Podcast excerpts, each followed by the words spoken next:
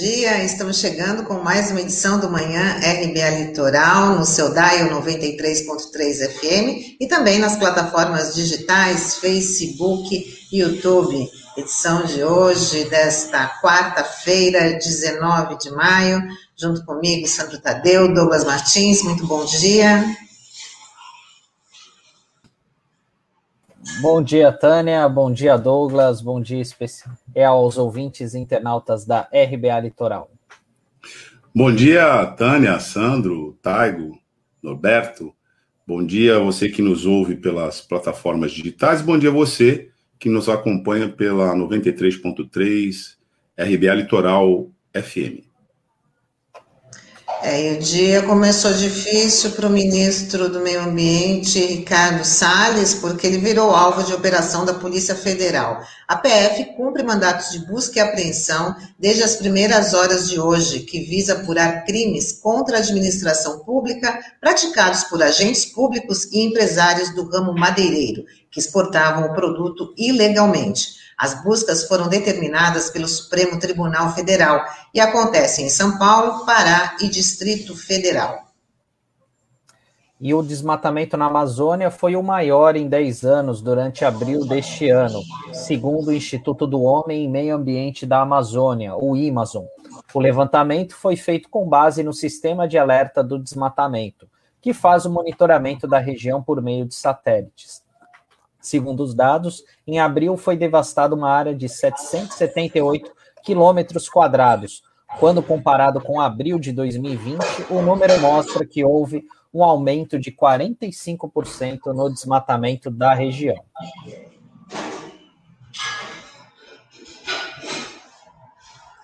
É, a boiada passando e estão tentando frear a boiada, né, Douglas? É, o que acontece aí, é, primeiro é assim, uma. Precisa ser entendido numa queda de braço que já está em curso entre o executivo e o judiciário. Então, isso tem vários. Essa novela tem vários capítulos, né? Tem o capítulo da cloroquina, que o presidente é, continua dizendo que é recomendável, quando a própria estrutura do Poder Executivo já disse que não, mas antes disso, a Organização Mundial da Saúde já disse que não, recomendável para o tratamento da Covid-19. Evidentemente, esse kit pode ser é, ministrado em outras patologias. E a questão, agora entrou o capítulo né, da, da, da questão ambiental. Por quê? Todo mundo sabe que o governo Bolsonaro está destruindo o meio ambiente, né? particularmente na Amazônia. Isso não é novidade para ninguém. Essas fotografias de satélite, esses registros, etc., estão desde o primeiro dia. Todo mundo sabe quem é Ricardo Salles, que se tornou célebre pela afirmação de que enquanto o povo fica aí ocupado com a Covid, a gente deixa passar a boiada, que aliás você até citou aí, naquela célebre reunião né, do ano passado, começo do ano passado. Agora, a questão é que isso não é apenas frase de efeito, isso é uma política. Destruir o ambiente é uma política. E não é política porque simplesmente se quer destruir o ambiente. É porque se puder transformar o Brasil inteiro numa plantação de soja, é, isso interessa, porque há quem explore né, soja para exportação. Aliás, aqui na nossa região mais especificamente na nossa cidade, a gente sofre os efeitos disso, o impacto está sendo trazido aqui para o porto, que está virando enormes silos. Isso tudo está é, tá em curso.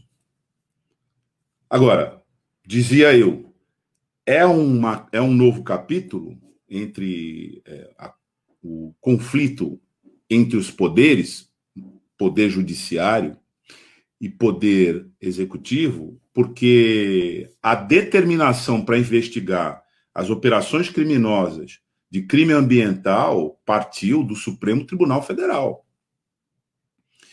Então, como é que faz? Porque a Polícia Federal ela é subordinada ao Poder Executivo, óbvio, mais especificamente ao Ministério da Justiça. Portanto, ela é subordinada ao ministro da Justiça, que presta contas ao presidente da República. Mas quando o Supremo diz é para investigar esse crime, essa subordinação ela sofre uma exceção, porque um outro poder determinou é, que isso seja é, investigado. Por fim, esses crimes ambientais são crimes permanentes, porque essa prática que expressa uma política, ela, na medida em que ela vai operando, ela vai sustentando o seu aspecto de prática criminosa. É aí que o Supremo Tribunal Federal entra. A pergunta é: já deveria ter entrado? Já deveria ter entrado desde o primeiro dia. Mas a tensão entre os poderes é, vem aumentando e aí o ouvinte e quem nos acompanha deve estar se perguntando: uai, mas o Douglas falou do poder executivo, falou do poder é, judiciário. Ele não falou do poder legislativo. Exatamente. Não tem uma comissão parlamentar de inquérito para tratar do desmatamento da Amazônia, que escandaliza o mundo desde sempre, por conta é, do controle através do aluguel do Centrão. No Supremo, não tem centrão para alugar. Tá? Por isso que essa operação está em curso hoje. E vamos aguardar, né? Vamos ver qual é o desdobramento. Daqui a pouquinho a gente vai falar da CPI. Me parece que a lógica dessas operações é, contextualizadas nesse conflito entre os poderes, ela segue o mesmo padrão, inclusive lá para a CPI da pandemia. Sandro, você acha que essa operação contra o ministro do Meio Ambiente é uma, pode ser até uma retaliação da Polícia Federal por conta daquele episódio do delegado Saraiva que denunciou né, a, o ministro do Meio Ambiente, Ricardo Salles, para o Supremo Tribunal Federal? É, eu, eu, eu acredito, Tânia, que houve um racha na Polícia Federal a partir daquele episódio, né? Tanto é que o, o delegado, né, o Alexandre Saraiva, ele postou agora é, no Twitter é, uma frase, uma frase bíblica aqui, né? Como muita, como esse governo faz muita referência, né, à Bíblia, ele colocou o Salmo 96 e o seguinte trecho: Regozijem-se os campos e tudo o que neles há, cantem de alegria todas as árvores da floresta. Ele postou há uma hora atrás no, no Twitter, né? E o delegado, né, o Alexandre Saraiva, é um profundo conhecedor, né, até porque ele é doutor em ciências ambientais e sustentabilidade da Amazônia, e isso pegou muito mal, né? A gente tem que lembrar que no, no, na semana passada foi aprovado aquele projeto, né, da lei de é, que revisa a questão do licenciamento ambiental, que foi alvo de críticas por vários ex-ministros, enfim. Na semana passada a gente teve aqui na RBA o Sidney Aranha, o secretário de Meio Ambiente, que fez críticas pesadas, né, inclusive a conduta do, do Salles, né, porque o Salles, ele, até ele comentou, olha, ele era um cara difícil, até quando era secretário de Estado do Meio Ambiente, era difícil dialogar, falar, lamentavelmente ele passou a infância no Guarujá, tem, é, tem uma história aqui com a região, né, e sobre essa operação, Tânia, até para os ouvintes ficarem ligados aí, é, é, segundo informações da imprensa, a, o Salles ele teve o sigilo bancário e fiscal quebrado e pelo menos houve 10 afastamentos né, de cargos chaves ali no Ministério do Meio Ambiente. Entre eles, o presidente do IBAMA, que é o Eduardo Bin. E tem meio uma coisa curiosa também, que sempre quando a gente fala é, sobre a questão da, da Polícia Federal, né? É sobre o nome da operação, né? Que ela tem um nome bastante curioso, né? Operação Aquanduba. E esse nome é referente a uma divindade oriunda da mitologia dos índios araras, que habitam a margem do rio Iriri, no estado do Pará. Segundo essa mitologia, né, o, o Acanduba toca sua flauta para trazer ordem ao mundo, né? Então tem um significado, um simbolismo bem interessante o nome dessa operação, né? Bacana. É, agora vamos falar da busca pelos culpados, né? Em seu depoimento na CPI da Covid, o ex-ministro das Relações Exteriores, Ernesto Araújo, afirmou que sua pasta tentou comprar insumos para a produção de cloroquina por meio de uma ação internacional. A ordem para buscar esse medicamento sem eficácia para a Covid-19 teria partido do governo federal e do Ministério da Saúde. Ernesto Araújo chegou a negar que tenha feito declarações contra a China, o que foi contestado pelos senadores. É, e o jogo de batata quente continua hoje, né? Porque hoje acontece um dos depoimentos mais aguardados da CPI. Será a vez do ex-ministro da Saúde, general Eduardo Pazuello, que chega beneficiado pelo habeas corpus concedido pelo Supremo Tribunal Federal. Mayra Pinheiro, conhecida por Capitã Cloroquina, por ser uma das maiores defensoras do medicamento. Ela tentou um habeas corpus no STF para ficar em silêncio na CPI, mas o pedido foi negado pelo ministro Ricardo Lewandowski.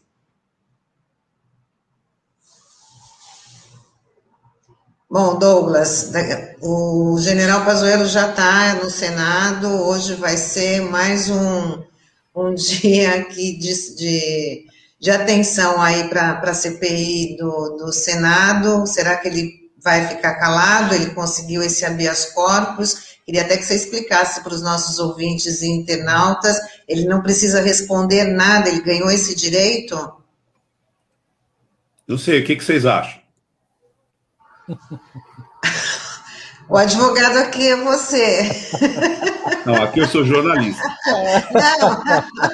para poder explicar para a gente, porque a dúvida é, é essa: será que ele não tem que responder nada? Porque a alegação foi que ele não poderia produzir provas contra ele, então ele ganhou esse direito de se manter calado. Mas e se for perguntado sobre terceiros? Então, é, minha pergunta eu, eu sustento, porque assim é como a sociedade ouve, né? Como ela entende. Como é que vocês acham isso? Como é que vocês percebem isso? Qual é a percepção que vocês têm disso? Bom, eu acredito que com essa concessão do, do habeas corpus pelo, pelo STF, ele vai falar que não, a única resposta que ele vai dar, não preciso responder, ou vou me manter calado, ou nem falar nada mesmo. E se for uma pergunta para o presidente, ele falou: olha, chama o presidente para falar, ué. vai passar a bola, por isso que eu até brinquei que é uma batata quente, um vai passando para o outro, né? o que o Supremo Tribunal Federal fez através do ministro Ricardo Lewandowski foi dar seguimento a um, uma proteção legal, não é a invenção do Lewandowski.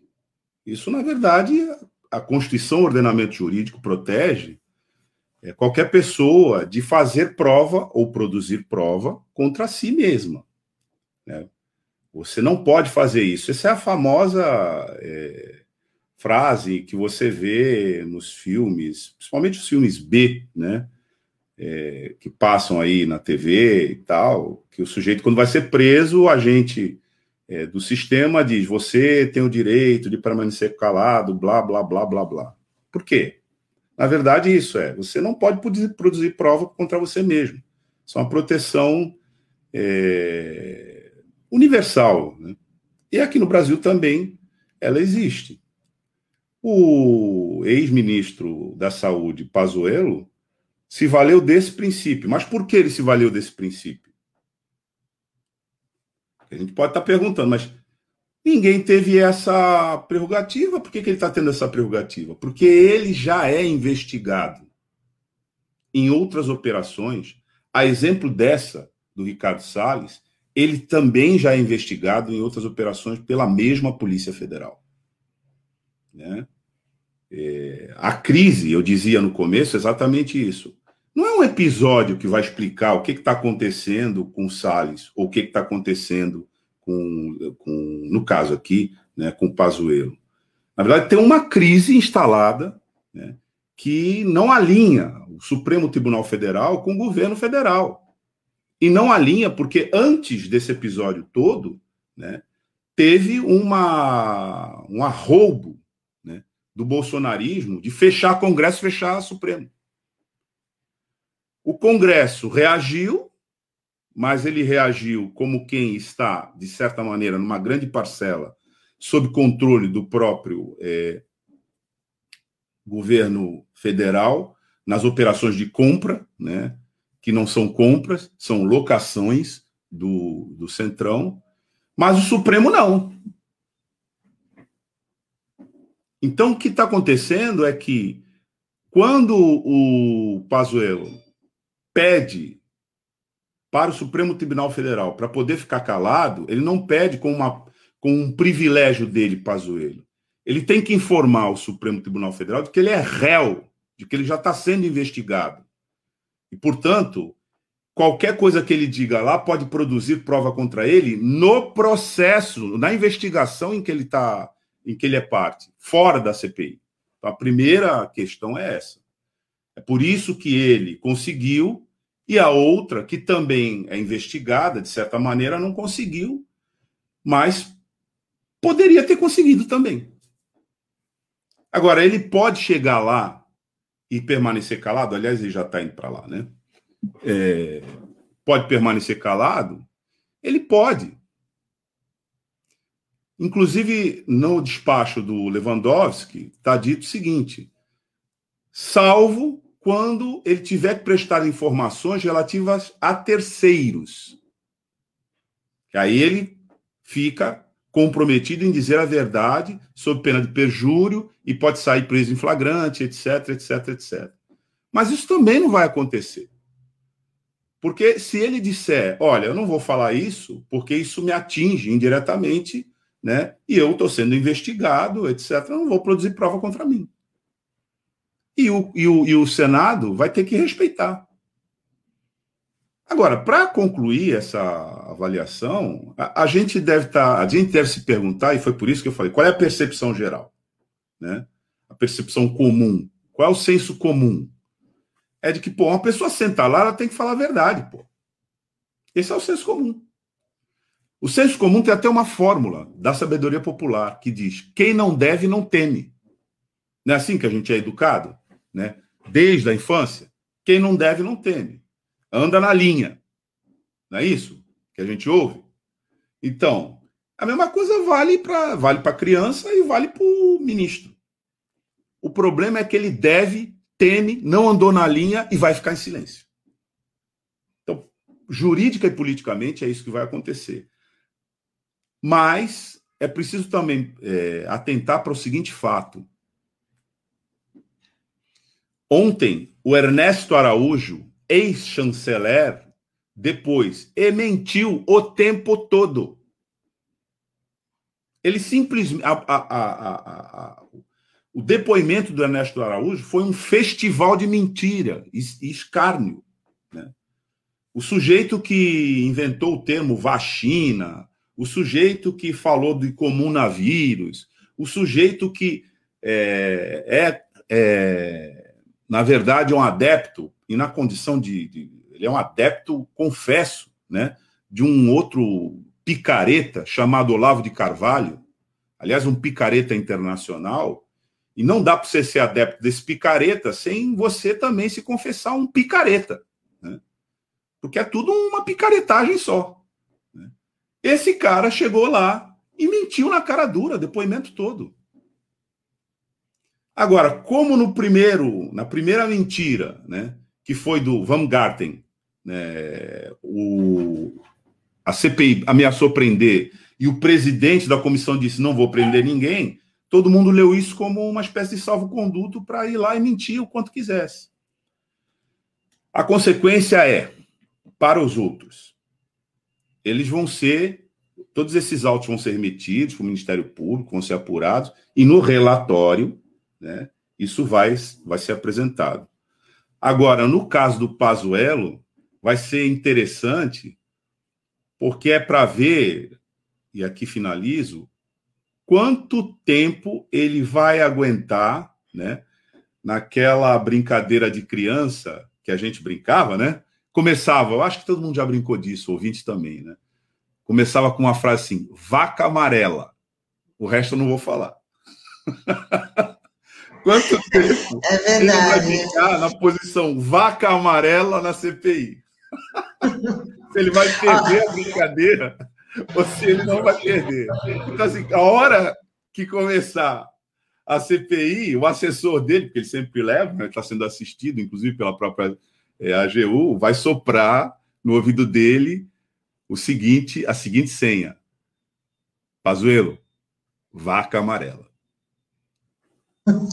Ah, só para antes de chamar o, o Chico Nogueira, né, para informar para o nosso ouvinte que o Pazuello já está sentado lá no, no plenário lá da, da CPI, e ao contrário do que ele havia anunciado como uma forma de intimidação, de chegar fardado, né, não, ele está vestido de terno, né, como um civil, então, não aconteceu dele fazer esse tipo de um afronto, né, de, de, de intimidação, de chegar lá com, com, com a farda. Bom, Tânia, como general, desde o começo, a gente já comentou isso, né? Ele usou a estratégia de bater em retirada. Vamos é, entender que esse general ele está fazendo uma manobra de retirada. Hoje ele deve é, é, está implorando né, para todos os, os, as entidades para que ele saia de cena, para que ele seja esquecido. Né? Então, é um general que ele não está de farda, ele não está vestido para guerra. Ele é um general que está querendo sair de cena o mais rápido possível. Andar de bermudão, chinelão e camisa colorida, que nem um turista americano, como ele foi flagrado lá em Manaus, terra, parece que é a terra dele, né? Num shopping bem à vontade e tal, depois de ter feito essas barbaridades todas que ele fez com a sociedade brasileira. Bom, hora da gente conversar com o Chico Nogueira, que vai trazer aí as pautas principais da Câmara Municipal. Vamos embarcar o Chico. Bom dia, Bom Chico, dia. tudo bem? Seja bem-vindo. Bom tudo dia, bem? Douglas, Tânia, Sandro, ouvinte da Rádio Brasil Atual, que acompanha no DAIO, também nas plataformas digitais. A vaca amarela é boa, viu, Douglas? é, tá complicado, viu? Chico. É, o Taigo, bom dia, Chico. O Taigo fez um complemento aqui, que quem falar primeiro come todo o Bolsonaro dela. É. Mas até uma brincadeira aqui. Né? É. Ah, Chico, daqui a pouco também precisa de uma, de uma CPI aqui em Santos, para. Na verdade, em Santos seria a SEV, né? É para esse caso das enchentes, porque o drama das enchentes continua, né? Vem obra, sai obra, entra recurso, sai recurso, e o drama das pessoas que são obrigadas a conviver com essas enchentes não termina. Verdade, Tânia. Na realidade, o drama da, enchente em Santos tem nome, né? Chama incompetência, né? As enchentes que sempre preocupam, só chove um pouquinho, a maré estiver um pouquinho alta, as pessoas já perdem todos os seus pertences, perdem os seus, seus patrimônios, aí nada se faz, entra ano, sai ano, e não tem nenhum tipo de responsabilidade, de ação de, de, de ação de responsabilidade ao governo municipal. E queria só relembrar que estão nos ouvindo aqui, está passando algumas imagens aqui da Zona Oeste, tudo cheia, parece que é um, é um rio só. Na realidade, é, em 2000, é, 2015, o atual governo, aliás, o governo passado, do Paulo Alexandre Barbosa, que também já é a continuidade desse governo com, com o Rogério Santos, 2015 eles perderam uma verba de 21 bilhões, 21 milhões de dólares do Banco Mundial onde tinha um projeto para fazer macro drenagem na cidade toda. Então, era um, projeto de macro drenagem que ia praticamente fazer um grande investimento aí na Zona Noroeste, enfim, nos canais de Santos, enfim, para poder fazer macro drenagem. E foi perdido esse valor e teve uma grande crítica por atraso é, do, das obras, a questão do traçado da obra, do próprio Banco Mundial, e eles perderam esse dinheiro que já tinha sido feito um projeto na, na gestão Papa. Então, é, esse governo que está aí, ele tem responsabilidade sim, que está acontecendo hoje. É muito embora sempre joga a, a culpa no fenômeno é, ninho, fenômeno climático, que também tem as suas é, suas evoluções e tem, tem crescido muito, cada vez mais, a alta das marés aqui na Baixada. Nós vivíamos numa ilha, né, Douglas e Sandro, Tânia, e nós precisamos ter investimento. O Poder Executivo, o Poder Público, o prefeito tem que pensar a médio e longo prazo como conter esses fenômenos que existem, não somente colocar a culpa neles. Então, o que se coloca hoje, ah, a culpa do fenômeno é a maré, isso acontece no mundo todo. De fato, acontece no mundo todo, Sandra. Mas, na realidade, é, a, os governos pensam antes, né? fazem é, estratégia, faz um, um tipo do. Coloca as universidades para pensar, como foi feito aí já recentemente na ponta da praia também, quando colocaram os bags, foi um estudo tecnológico das universidades, mas eu acho que a gente precisa ainda é, de se colocar para a população que já foi investido. Para você ter ideia, a entrada da cidade, estou é, falando coisa mais recente, tá? Para as pessoas entenderem. A entrada da cidade foi investido, é, a Prefeitura de Santos, em torno de 200, 420 milhões é, naquele projeto, né? É, o Estado entrou com 270 milhões e o governo federal com 300 milhões. É, para quê? Para poder fazer a, a, a, obra que foi feita, mas tinha macro drenagem incluído nisso. E onde está a macro drenagem? A obra foi concluída, foi inaugurada e não existe a macro drenagem. As pessoas não continuam na água, ou seja, fizemos várias audiências públicas na Câmara, onde os moradores do São Manuel, Jardim Piratininga, da Lemoa, que estão muito próximos daquela obra, é, relatava que ali ia ser o piscinão de Ramos, ia toda a macro drenagem da avenida ia para lá, para dentro da, dos bairros. De fato, foi o que ocorreu. Né? Foi o que ocorreu. Na realidade, é, já aqueles bairros já enchia, com certeza, por conta da alta maré, mas agora está muito pior. Muito pior. Muito pior. Então, as pessoas é, falaram antes que isso ia ocorrer, não tinha resposta de fato se isso, é, essas obras ia ter esse, essa, essa solução desse problema, e praticamente ficou por isso mesmo. Não tem, é, não tem resposta para essa população carente que, mora nas palafitas, que mora ali naquela região, tampouco que mora na Zona Noroeste, também sofre muito toda a alta da maré. Você percebe que as pessoas já ficam desesperadas ali na Divinéia, que teve aquela obra ali no, na, no, no Estradão, também, também não teve uma obra com, de, conforme devia ter sido feita. Ali tinha que se fazer uma obra, mudar toda a galeria do bairro. Não mudou, simplesmente fechou o canal e pronto, fez uma avenida e a galeria não tem saída, não tem vazão à água, a água volta pelos canos e enche a casa das pessoas através dos ralos. Quem está me acompanhando aqui no DAI, nas plataformas digitais que moram na Diviné, sabe o que eu estou falando. Qualquer chuvinha, a água vai, volta pelo ralo e entra na casa das pessoas. Então, é, não entra pela rua mais, entra pelo próprio ralo da sua casa. Então, é complicado isso as, e o poder público não ter nenhum, nenhuma solução para isso. Ter dinheiro tem, só que o dinheiro é muito mal gasto, né? E, e não só para ficar aqui fazendo a crítica, viu, Douglas e Tânia? É, nós precisamos também ter a solução, e nós sabemos que, que a dragagem, e aí do mar à maré, foi um dos temas aí da, da campanha do, do companheiro Douglas, que saiu candidato, e foi muito debatido isso, é, o assoreamento dos canais da Zona Noroeste, há mais de 30 anos que não se faz uma dragagem naqueles canais. Então, como você quer que, as pessoas, que, que a água circule? Não tem, isso é o mínimo, é fazer a dragagem dos canais, uma manutenção da dragagem de canal, para você, o canal do lado do Sambaiatuba, ali da, que dá origem, da divisa com a, com a Zona Noroeste, dos canais tem que ser dragado para que tenha escoamento das, das águas. Quando tem a cheia, você circula, nós somos uma ilha.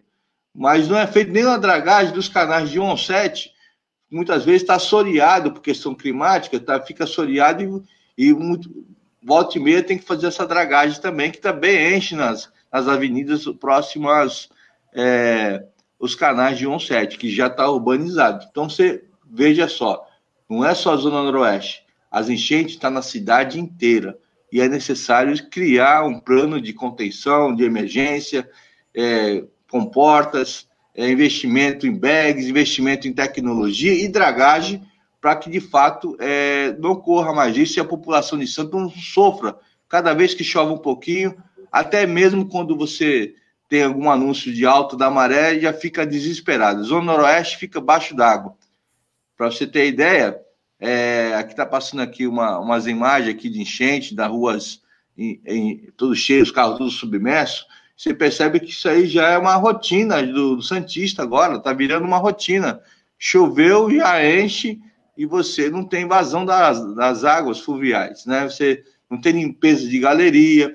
Então, a sequência de erros, sequência de, de falta de manutenção, zeladoria e projeto de contenção, as comportas aqui, as comportas está passando aqui na tela para os nossos ouvintes da Rádio Brasil Atual, está aqui, as comportas está quebrando há mais de 20 anos, Jardim São Manuel. De fato, é verdade, eu presenciei isso, fiz, foi feito um conserto, mas é necessário fazer mais de uma comporta que faça as contenções, porque senão o, os bairros realmente ficam totalmente alagados. Então, é a, o nome e o RG disso é incompetência, de fato, e falta de interesse político de resolver o problema. Ô Chico, e tem uma questão que é muito grave aí, que ajuda a explicar um pouco disso, é que a prefeitura ela não tem um setor específico para essa questão da drenagem, né? Porque essa questão da drenagem, eu sempre brinco aqui que ela é, é o patinho feio da área do saneamento, porque as pessoas sempre lembram da, da parte do fornecimento de água potável, coleta e destinação final do esgoto, a questão do lixo, né, dos resíduos sólidos, mas a parte da drenagem sempre é esquecida. E na prefeitura você tem esse setor, né, é, é muito variado, né? Então, a parte da drenagem é um braço é a Prodesan que cuida, o outro é a Secretaria de Meio Ambiente, a outra na Secretaria de Desenvolvimento Urbano, né, que seria antiga Secretaria de Planejamento, e o reflexo disso é o que a gente tem visto aí, né? conforme as imagens e o teu depoimento, né? A tua constatação no dia a dia da cidade.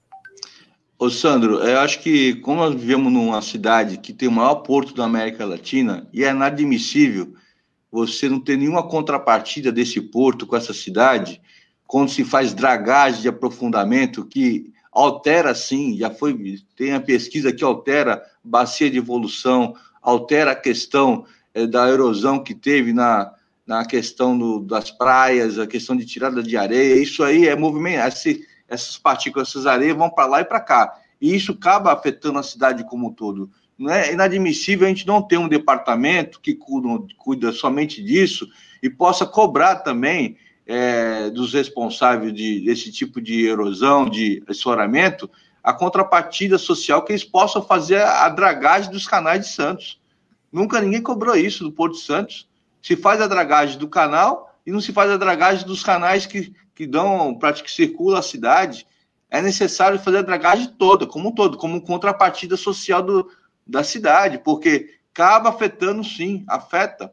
Então, afeta todo o sistema de, de bacia de evolução da cidade, e isso, quando tem as marés altas, acaba afetando a nossa cidade. Então, acho que não tem alguém que cobra de fato é, os responsáveis, e como teve aquele, aquele grande projeto a Ponta da Praia, que foi um, uma verba do Ministério Público Estadual, que foi destinado é, em torno de 2,9 milhões de reais para comprar os bags, foi feito, feito um estudo com a, a universidade, e lá foi colocado lá para poder conter aquela alta da maré que estava estragando praticamente ali o ponto da praia e quando enchia acabava com os carros. Foi feito, foi achado uma solução. O que a gente não percebe é a vontade política para achar a solução para os bairros carentes da nossa cidade e que tenha realmente um departamento que faça essa, essa interligação e que vá cobrar, que vê verba, que vê verba do Estado de São Paulo, vê verba do governo federal, para que possa acontecer,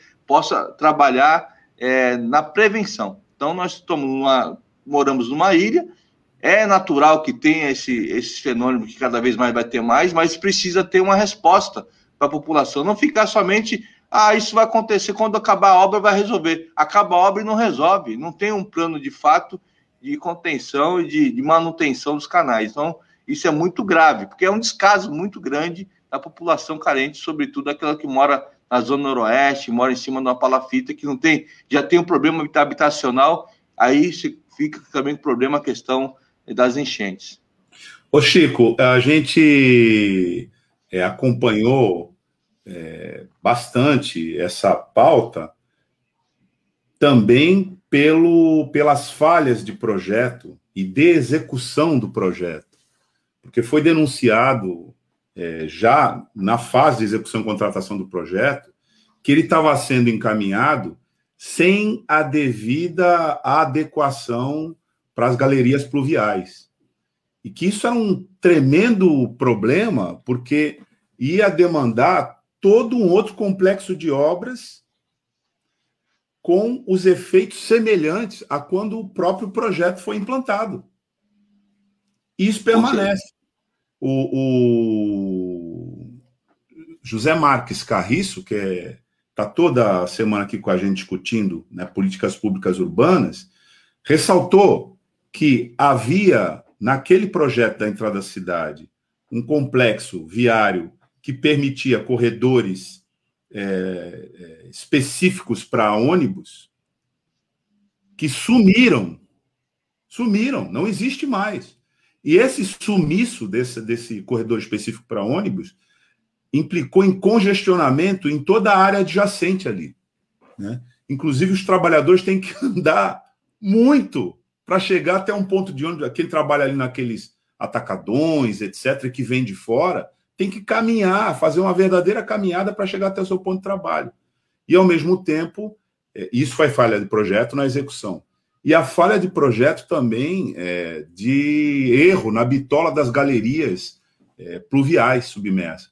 Portanto, Chico, isso, para ser corrigido, é outra obra, não é não? Com certeza, Douglas, você falou tudo. Na realidade, você se gastou aí para mais de 500 milhões de reais, é, e para você corrigir isso, está tudo está abaixo da terra, né? A população não consegue enxergar esse erro porque está tudo enterrado. E sem contar que eu vou complementar a tua pergunta, também tinha uma parte do governo federal que era para fazer a galeria de escoamento da água para o porto, que é a saída para o estuário. E aí, por conta do entrave da MRS, da questão da, do porto ali, não foi feito. Não foi feito. Então, travou, a obra não foi concluída por completo, essa questão da galeria fluvial. Então, existe, de fato, existe, existiu esse problema mesmo, e o, o, o governo federal foi um dos que mais impactou nessa obra que não fez a contrapartida dele, não deixou, teve o problema de fazer a obra e ainda está se resolvendo isso. Então, nós não temos aqui em Santos é, por, por, por outro lado aqui, representantes em Brasília que defendesse, que realmente lutasse, brigasse, colocasse lá o governo federal para fazer a parte dele, os deputados aqui praticamente não fazem nada para nossa cidade. Então, é importante dizer isso, porque a população às vezes fica questionando. Teve o, teve o problema do projeto? Teve. O grande complicador foi o governo federal, que não fez a parte dele. Então, foi, foi necessário fazer um, a mudança de projeto, porque não tinha como mudar mais. E as questões da bitola da, das galerias, também isso é um erro, porque você não, quando você não aumenta a bitola, quando você não faz a, a coisa correta, nem para corrigir, para poder depois emendar, você não consegue. Você tem que acabar com a obra, que você falou, tirar tudo de novo e colocar tudo de novo novamente.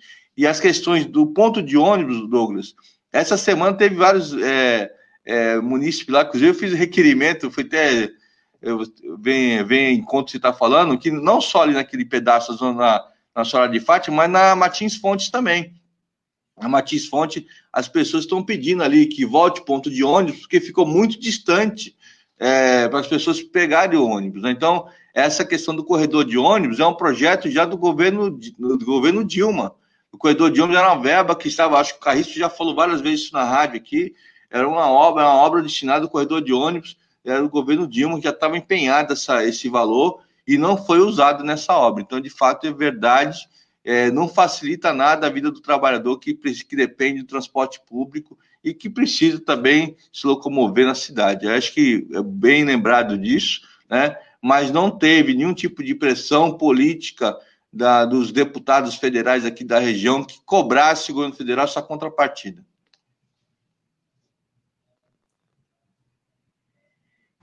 É um silêncio, né? Não, é que, o, todo mundo deixa o microfone fechado. Essa já é uma, Parece que já é uma prática, quem trabalha desse modo sempre passa por isso mesmo, né, Chico? Deixa o microfone fechado enquanto não estiver falando, né? É, mas na hora Porque que falar... às vezes, o microfone está fechado, a pessoa está falando. Exatamente. Chico, a gente queria te agradecer e só relembrando aí que o TAG colocou também na tela os seus requerimentos que foram mandados para a prefeitura cobrando essas ações no dia em fevereiro desse ano e até agora não teve resposta, não é verdade? Não, então... com certeza, Tânia. Esses requerimentos são recentes, né? Na realidade, no outro mandato, né, é, nós fizemos diversos requerimentos, fizemos audiências públicas, né? Questionando tudo isso que eu coloquei aqui, é, para os ouvintes da Rádio Brasil Atual, por que, que não foi usada aquela verba do Banco Mundial, se esse valor que está sendo usado no, no, de valores da entrada da cidade ia resolver o problema. Fizemos audiências públicas também, mas sem resposta é, que pudesse realmente é, ter para nós aqui uma, uma, uma notícia boa para os ouvintes da Rádio Brasil Atual que esse problema vai ser resolvido. Tá Chico, bom, então, Chico. Uma, queria agradecer. Uma questão antes de você sair, a gente está encerrando. A gente tinha falado no começo, você até brincou com a gente, negócio da vaca amarela. Eu quero dizer o seguinte: o Pazuello está depondo nesse momento, mas lendo. Ele está lendo. Está lendo. Não sei qual é a paciência que os senadores vão ter com isso. Ele está lendo o tempo todo. Está lendo mesmo. Né? Meu Deus do céu. Na hora, na hora que não tiver que ler mais. Vamos ver como é que vai ser a hora que ele não tiver que ler mais. Eu estou aqui acompanhando. Assim, são muito. Ele está ele abre, ele tá lendo, assim, são muitas, muitas folhas, você fica apavorado. Quando acabar, quando acabar a, leitura dele, ele vai ficar calado. Ele vai ficar calado. É. Já ouvi aqui. Pra, assim, Muito obrigado, pessoal. Até a próxima. Vai sair que não vê a hora daquela mulher que fala 15 segundos para ele, né? O que é já para encerrar. Chico, obrigada. Obrigado, obrigada obrigado, pela sua Tânia. participação. E Tchau, até Tânia, Sandro, Douglas, ouvintes da Rádio Brasil. Programa. Obrigado, obrigado. Até, até sexta-feira, 10 horas da manhã. Tchau, tchau, tchau. tchau. E agora, Sandro? Bom, e agora a gente vai receber para o nosso bate-papo aqui o cientista político Rafael Moreira.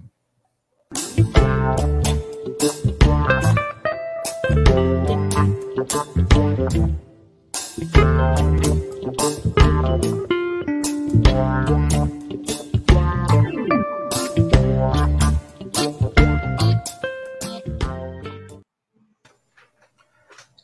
dia, Rafael, tudo bem? Bom dia, Tânia. Bom dia, Sandro. Tudo bem com vocês, gente?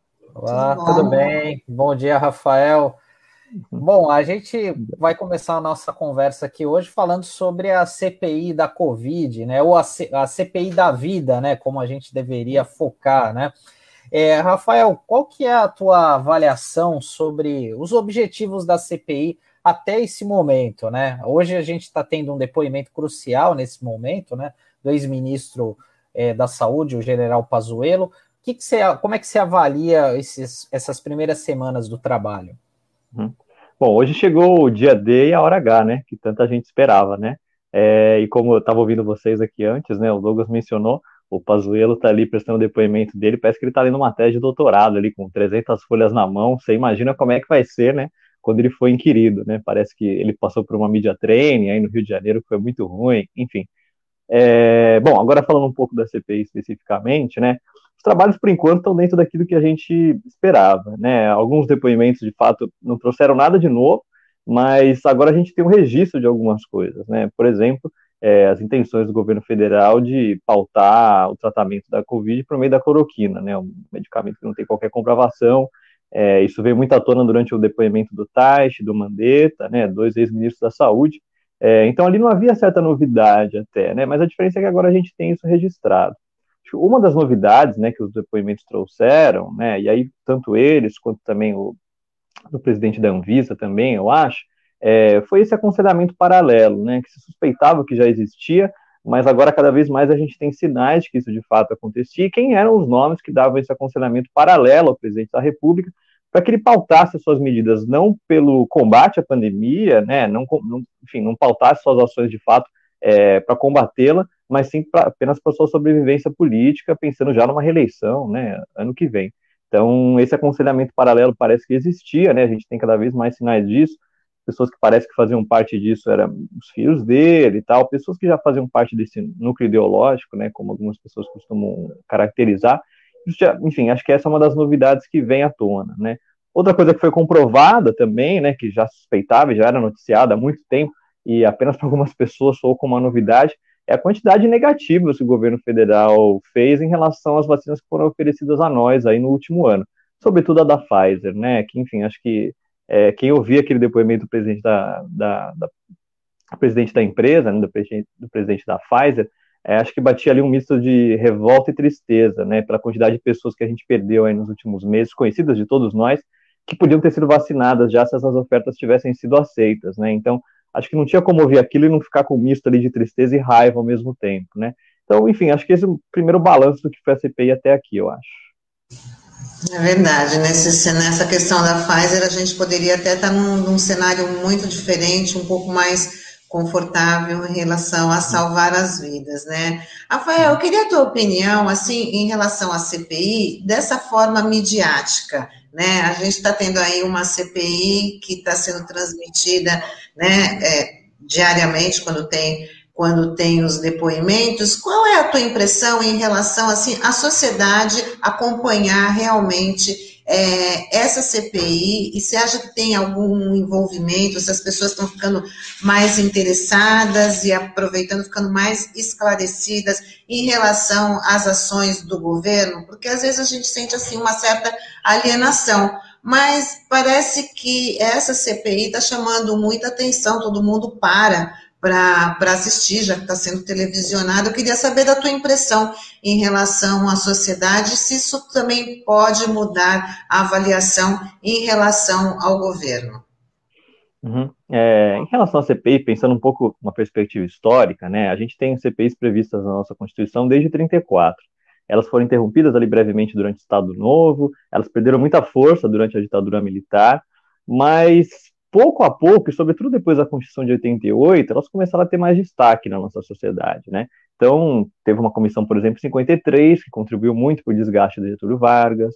É, depois, aqui já nos anos 2000, teve a CPI dos anões do orçamento, perdão, 90 e pouco, teve a CPI dos anões, do orçamento, anões do orçamento, teve a CPI também que levou ao impeachment depois do Collor, enfim.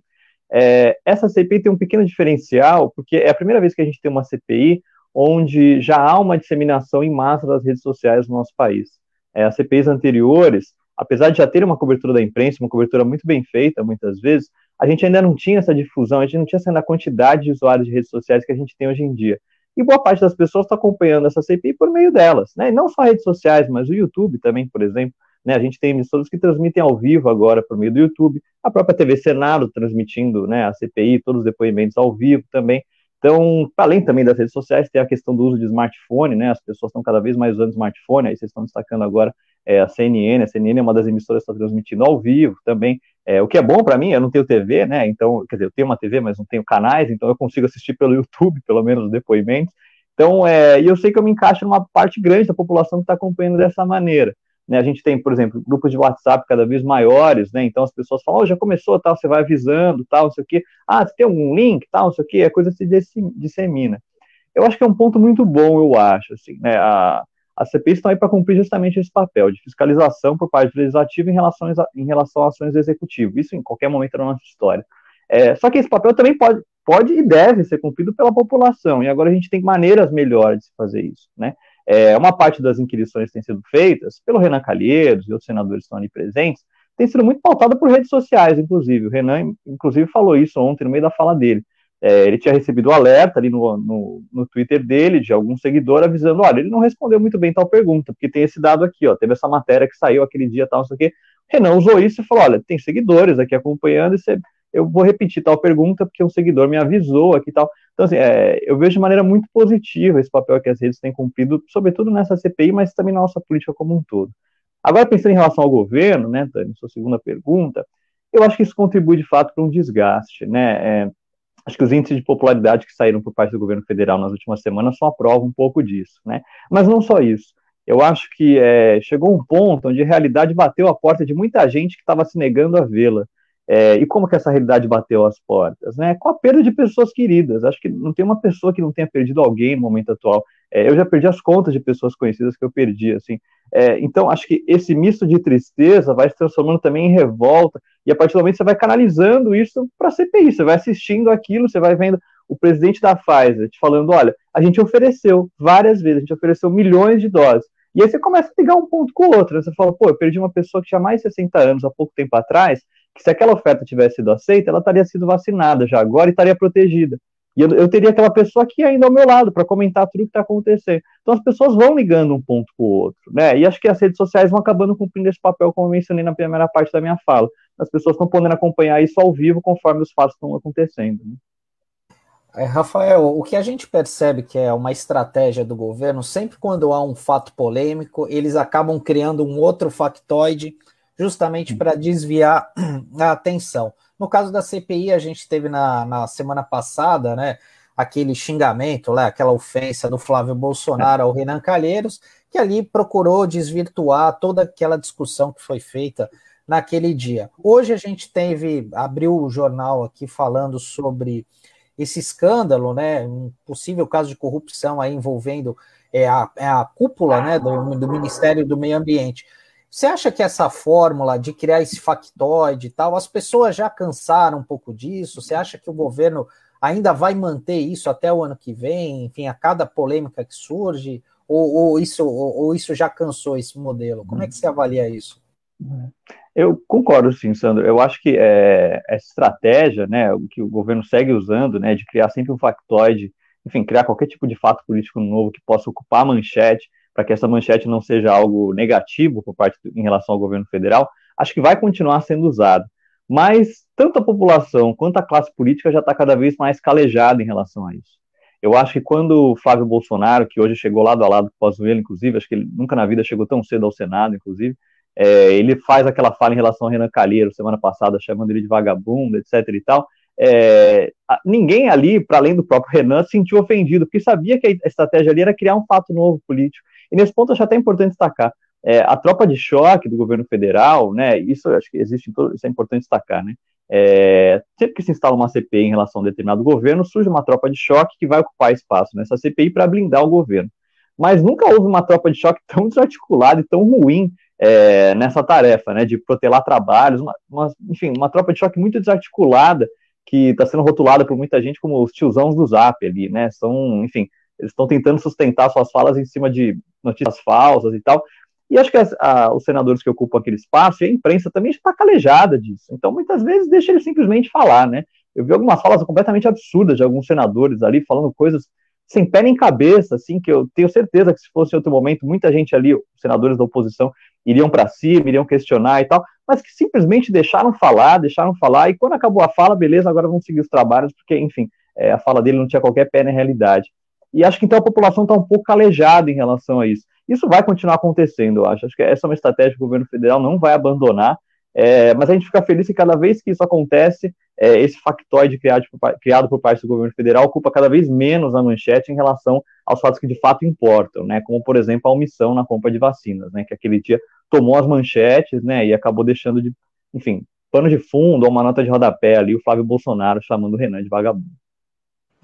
Rafael, eu queria saber a tua expectativa em relação a essa CPI, assim, porque, né, aquela frase, ah, vai acabar em pizza, mas essa CPI, ela teve um elemento diferente, porque ela chega com mais de 400 mil mortos, né, pela Covid do governo e com as inações do, do, do, do, governo federal, com a falta de vacina e com a aposta no medicamento que já foi comprovadamente aí sem, sem eficácia.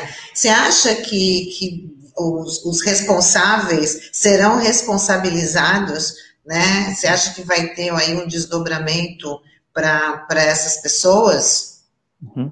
É, Tânia, acho que tem três pontos que eu acho importante destacar em relação a isso, né? Em primeiro lugar, eu tenho recebido muito esse tipo de mensagem, né? As pessoas dizendo que vai acabar em pizza, vai acabar em pizza. Esse é um senso comum que permeia muito a política nacional que muitas vezes não leva em conta qual o papel de uma CPI. Né? O papel de uma CPI é de investigar uma série de fatos, é de você apontar soluções, muitas vezes por meio de projetos de lei, quando está sendo investigada alguma questão, e encaminhar um relatório final, que aí cria-se um fato político, e ele pode ser encaminhado para Ministério Público, Polícia Federal, etc. e tal, que aí sim vão dar prosseguimento às investigações e, de fato, levar algum tipo de punição, enfim ou então algum outro tipo de punição política, né, por meio de uma CPI, por exemplo, que leva a um processo de impeachment, algo assim, a instalação de um processo de impeachment, enfim.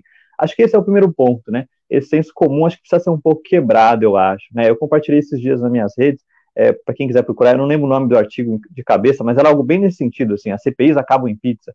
Foi um capítulo de um livro que eu ajudei a escrever há mais de 10 anos, e onde se analisava ali os relatórios finais produzidos pela CPI e apontavam, olha, é, apesar desse senso comum, a gente teve CPI que já levou é, afastamento de presidente da República, como foi o caso do Fernando Paulo de Mello, a gente teve CPI que já produziu uma série de projetos de lei, que alguns deles foram inclusive aprovados como resultado dessas CPIs, a gente teve CPIs que já levaram afastamento de vários parlamentares, enfim, esse senso comum não se comprova muito na prática, acho que ele precisa ser desmontado um pouco.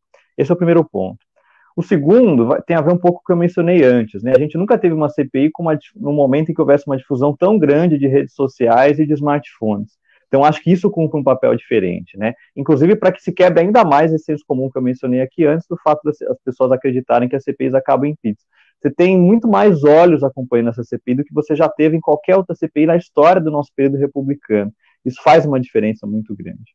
Terceiro ponto que eu acho importante destacar em relação a isso, Tânia, é o fato que essa é uma CPI que está sendo levada adiante é, para se investigar um fato que ainda está em curso. Não é uma CPI que está ligada, a, é, enfim, está ali para investigar desvios de corrupção que aconteceram em governos passados.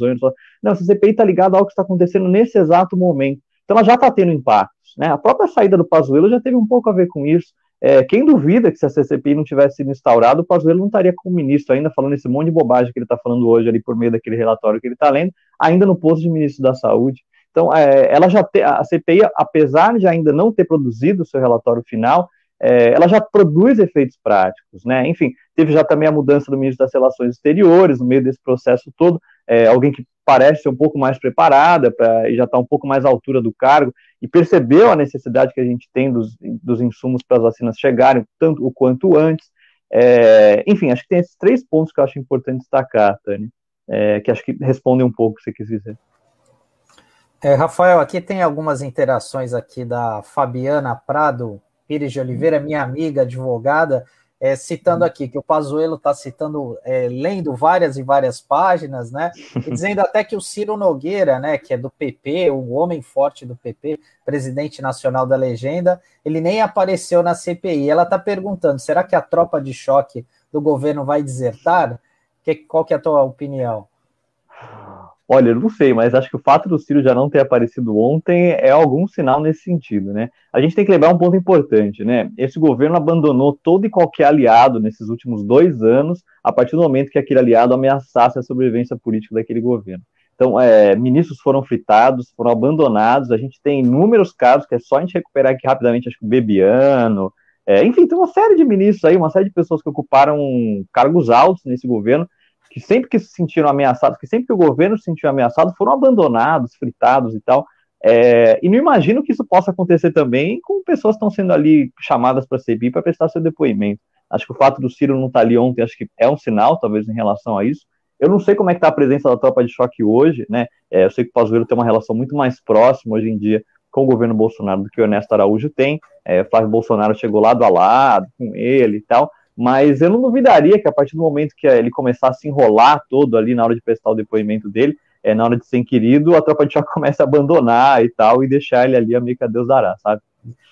E o Rafael também tem uma outra questão que eu gostaria de perguntar sobre a relação à Câmara, porque hoje todas as atenções estão voltadas para o Senado, mas alguns projetos polêmicos começam a ser pautados na Câmara e não recebem a devida atenção da imprensa. Na semana passada a gente teve a questão do projeto de lei que há, uma mudança radical na questão do licenciamento ambiental, né? E isso foi aprovado por uma grande maioria. Hoje está prevista, inclusive, a votação da medida provisória que da privatização da Eletrobras. Como é que você vê essa questão, é, até mesmo das atenções da sociedade ficarem agora, obviamente, no Senado, e a Câmara é, é deixada de lado? Você acha que os deputados ficam mais à vontade para aprovar esses projetos mais polêmicos, mais sensíveis, que certamente teriam uma, uma pressão maior da sociedade? Uhum. É, Sandro, eu acho que houve uma mudança por parte da estratégia do governo federal de passar a boiada. Não sei se vocês, acho que todo mundo deve estar ouvindo, lembra-se disso, né? Aquela fala do ministro Salles naquela reunião ministerial que veio à tona, né? Ele dizendo que iriam usar a pandemia para passar a boiada e tal. Inclusive, o ministro está sendo investigado hoje mesmo aí, né? Está indo prestar depoimento agora na Polícia Federal. É, eu acho que houve uma mudança do governo federal na sua estratégia de passar a boiada e não fazer isso apenas via executivo, mas começar a fazer isso muito mais sobre via legislativo, sobretudo na Câmara, justamente na linha daquilo que você menciona, Sandra, as atenções da população, e acho que de maneira, enfim, correta, estão voltadas para a CPI do Senado, porque, enfim, ali tem a ver com a quantidade de óbitos que a gente está tendo completamente absurdo, e o fato da pandemia ser algo completamente descolado, enfim, descontrolado no nosso país. É, acho que o governo federal está usando os focos da sociedade, os olhos da sociedade estarem voltados para a CPI do Senado para passar a boiada via Câmara. Só que tem, acho que, outro ponto, né? Boa parte desses projetos de lei, dessas coisas que estão sendo discutidas, em algum momento vão ter que passar pelo Senado também. É, então, se essa boiada passar pela Câmara, ok, a gente tem como barrar isso depois lá no Senado, porque são alguns projetos de lei, como você mencionou, que, enfim, é, necessitariam de um debate muito mais sério por parte da sociedade, e tenho certeza que teria muito mais pressão também da sociedade é, se a gente não tivesse tão preocupado em salvar vidas o máximo que a gente pode nesse país que, enfim, onde a pandemia está completamente descontrolada. Bom, a gente já está chegando aqui no final da, da, da, nossa conversa, Rafael, mas queria que você falasse assim, é, a tua impressão geral aí da CPI, o que, que pode estar tá, vir, a ocorrer, se, a, se os senadores já têm elementos suficientes aí para. Bom, só o número de, de óbitos já é um, um elemento né, muito sério, é, já é mais do que suficiente. Mas queria que você fizesse aí uma avaliação geral para encerrar e as suas considerações finais. Uhum. É, concordo, Tânia. Acho que até antes da CPI a gente já tinha elementos suficientes para mostrar que é, há uma responsabilidade por parte do governo federal e é uma responsabilidade que, de fato, ela é partilhada de outras esferas, mas a gente não pode eximir o governo federal da sua parcela de responsabilidade no fato da pandemia ser algo completamente descontrolado no nosso país. É, eu acho que a CPI caminha nesse sentido, né? Enfim, já tinha até estudos que mostravam isso, né? A gente tinha ali é, um estudo muito bacana feito já há alguns meses, depois eu posso até compartilhar aqui nos comentários para quem quiser, mostrando a quantidade de decretos que foram editados por parte do governo federal que contribuíram muito mais para a disseminação de maneira muito bem pensada e estratégica do vírus no nosso país, muito mais do que o seu combate. Então, já tinha elementos anteriores à CPI. A questão é que a CPI cria um fato novo, né? Cria um fato político e torna isso evidente para uma parcela da sociedade que tentava negar isso até então. E acho que essa vai ser mais ou menos a tônica do relatório final. A gente espera que a tônica do relatório final, inclusive, seja isso, porque acho que não é cabível né, a quantidade de óbitos que a gente tem no nosso país, a quantidade de pessoas que a gente perdeu até agora, e ninguém ser responsabilizado por isso. Né? A gente sabe que uma parte dessas pessoas, inclusive, vão para a lata do lixo da história, mas elas também precisam ser responsabilizadas judicialmente. Eu acho que tudo isso está acontecendo. Acho que é isso, Tânia. É, fico feliz pelo convite mais uma vez, gente. Espero ter, enfim, respondido. Não, o Sandro ainda não vai deixar você embora. O Sandro ah, ainda tem mais uma pergunta. Eu queria fazer uma pergunta, não tem a ver com CPI, mas é mais uma questão pessoal, né? Porque é o seguinte, Rafael. Eu Tudo bem, vamos aproveitar para bater um papo, Sandro. É. Saudade de, de, ver vocês pessoalmente, vamos aproveitar para bater um papo. Você é um cara muito presente nas redes sociais, né? Com comentários, com análise e tal. E vira e mexe, eu vejo que você coloca comentários de pessoas te ofendendo, enfim, desqualificando o teu trabalho. E para quem não sabe, né, os ouvintes, é, os ouvintes internautas, o Rafael é mestre doutor em ciência política pela USP, né? É, foram anos e anos de dedicação, de muito estudo. Queria saber de você, como é que você reage a esse tipo de coisa, né? E, e, por exemplo, isso tem sido comum com os cientistas políticos, assim, com teus colegas que têm uma atuação na rede como você? Essa eu acho que é uma curiosidade é bacana os ouvintes, é, os ouvintes internautas conhecerem um pouquinho disso também. E fazer o teu Cara, merchan é... também, né? Como é que pode acompanhar os teus comentários aí? É, é legal você falar sobre isso também. Ah. Cara, eu, eu, acho que em outros momentos eu já me incomodei mais, eu acho. Assim, acho que hoje eu tenho muito mais segurança em relação a tudo que eu estudei na vida, né? É, você mencionou, né? Eu mesmo compartilhei, acho que foi ontem ou anteontem, enfim, uma pessoa dizendo que eu comprei o meu diploma, né? É, meu, eu entrei na USP em 2007, eu prestei pro VEST não sei quantas vezes, eu não passei nem na primeira lista, eu passei na segunda, acho que o terceira, segunda lista, eu acho, se não me engano. É, passei no mestrado, enfim, acho que eram 20 pessoas que ingressaram naquele ano, depois no doutorado, acho que foram 10 pessoas, eu estava naquela lista de pessoas que ingressou, enfim, a gente rala a vida inteira, né? Isso daí, eu passei mais de uma década na USP para chegar uma pessoa completamente aleatória na minha rede social e falar que eu comprei o meu diploma. Então, assim, acho que em outros momentos eu me sentia mais ofendido, assim, me incomodava de fato. Hoje, muitas vezes, eu exponho, até inclusive para expor ao ridículo essas pessoas, assim, sabe? É, porque é, eu sou sempre aberto ao debate na minha página, né? Vocês, quem me acompanha nas redes, acho que percebe isso e tal. É, eu deixo tudo quanto é comentário que, enfim, é crítico, argumentativo e tal, porque eu muitas vezes aprendo com eles, né? Enfim, a gente não é dono da verdade, né? Tem pessoas que sugerem textos ali, artigos e dados que eu, eu não conhecia. Então, sempre agradeço até para fazer um contraponto. Mas tem pessoas que estão ali simplesmente por ofender, muitas vezes por dor de cotovelo, alguma frustração na vida, sei lá o que, que é. Então, às vezes, eu exponho até para expor o ridículo, de certa forma, para me blindar também, né? Essas pessoas acham que rede social é uma terra de ninguém, mas muita gente ali é responsabilizada quando comete algum tipo de crime, algum tipo de ofensa e tal. Então, quando isso acontece, eu até mostro, olha, isso aqui, enfim, isso não é uma conduta que é permitida tanto pela rede social é, quanto pelo nosso Código Penal. Então, isso aqui é um crime que você está fazendo, você não pode fazer isso, vai ser registrado no BO. Então, de certa forma, acho que me blindou um pouco, eu acho. É, em relação aos colegas, né, eu, tem alguns colegas que atuam em rede social que também são bem atacados, né, é, mas eu, tem muita gente que no meio acadêmico prefere ficar na academia e acho que é uma avaliação da atuação de cada um, né, tem gente que contribui para o debate público de outras formas, né, publicando artigos, livros e tal, é, eu acabo ocupando rede social, que acho que é um importante meio de disseminação de informação, e isso até me ajuda de algumas formas de maneira profissional, né? Por meio das análises que eu faço ali, eu sou convidado, por exemplo, para estar aqui, é, ou então para publicar artigos, né? Semana passada o Estadão me convidou para publicar um artigo fazendo uma análise da CPI e tal. É, então, inclusive, para quem quiser me acompanhar, enfim, para quem estiver nos ouvindo tal, é só me procurar nas redes, eu sou super acessível, adiciono pessoas e tal. E eu tenho a minha página pública, que é onde essas coisas acabam circulando muito mais. É só me procurar ali, Rafael Moreira, é, quem quiser procurar o arroba é arroba Rafael Política. E eu também estou no Instagram, enfim, eu produzo muito conteúdo lá.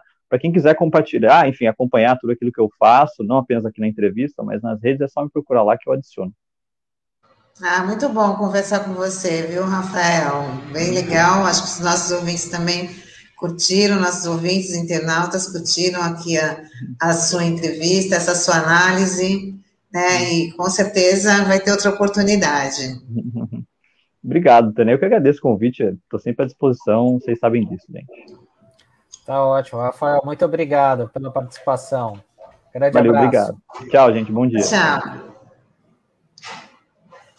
E a gente encerra a nossa edição desta quarta-feira, 19 de maio né? Mas lembrando para os nossos ouvintes internautas que daqui a pouquinho, 11 horas, tem o Olavo Dada com o Som da Praia, duas da tarde, Marcos Canduta com a tarde RBA. E essa entrevista, né, tanto a entrevista do Rafael como a coluna do Chico Nogueira, você pode conferir o reprise às 19 horas no Dial, mas o conteúdo fica compartilhado nas nossas redes sociais. Muito obrigada aí pela companhia, pela interação dos ouvintes e internautas, e a gente está de volta amanhã. Tchau, Tânia. Até amanhã. Um grande abraço. Até amanhã. Tchau, tchau. A Rádio Brasil Atual Litoral é uma realização da Fundação Setaporte, apoio cultural do Sindicato Setaporte.